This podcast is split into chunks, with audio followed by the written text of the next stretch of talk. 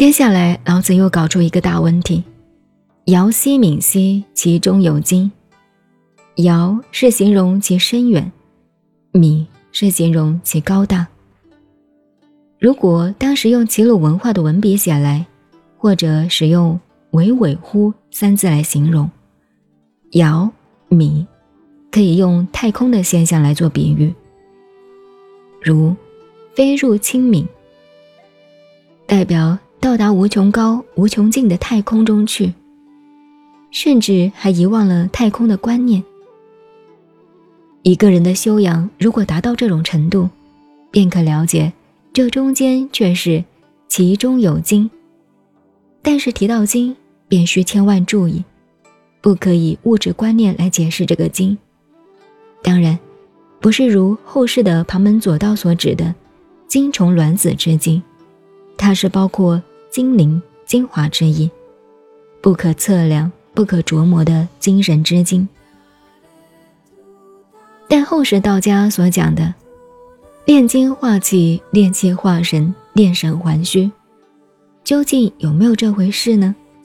有这回事，但千万别误认，所指的是人体生理周期所产生的精虫卵子。如果这样认定，就有毫厘之差。千里之师。有一位在美国研究心理学的同学，回来跟我讲，真糟糕。现在美国心理学家提倡老人可以结婚，享受充分的性生活，并不承认道家“十滴血一滴精”的说法，而且不反对多交杂交，这不是要把老人玩死了吗？这位同学毕竟是知识分子。不能做到绝学无忧，一直担心的不得了。于是我问他：“你知不知道，所谓‘十滴血一滴精’的说法是怎么传到美国去的？”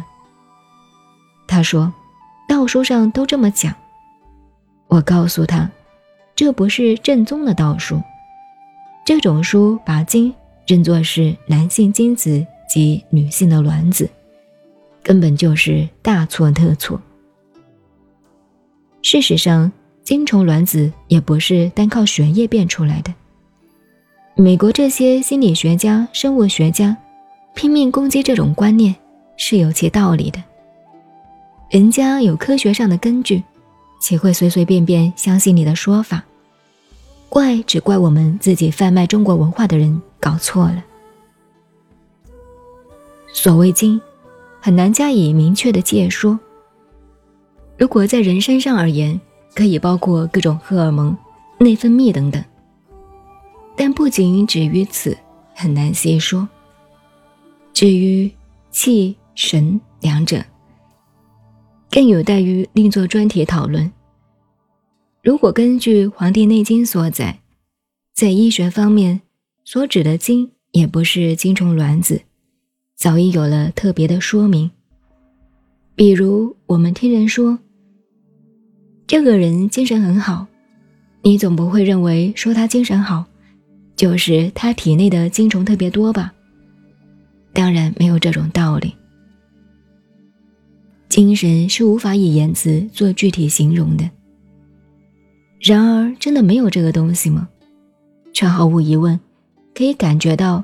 人生却具有这股活力的作用。精神好或者精神萎靡，与人体的生理机能和心理状况有相互作用的关系。一个学道者，倘若经年累月的打坐，结果一日一日，越做越没有精神，越修越晕头晕脑，那就错了。这可不是尧兮闵兮。真正到达瑶兮闵兮的空灵境界，只要你眼神稍稍凝定几分钟，就等于常人几个小时的睡眠。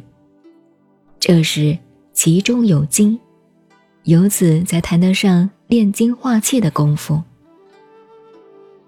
像这老子、庄子书中谈到修道功夫境界的文字非常多，不是一般哲学观念或者。文人的艺术想象所能够理解诠释的，那也要实修实证，方能体会各中真相。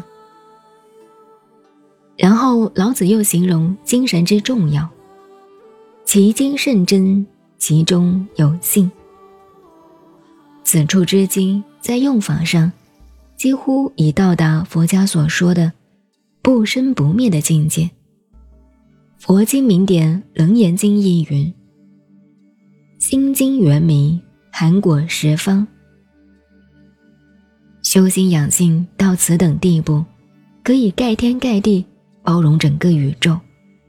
因此，老子说：“其精甚真，它是个绝对真实的东西，无始无终，不生不灭。其中有信，确实实有其事，却有这个消息。只要你在身心上真修实证，到时便自然有。”一步一步的正性效应。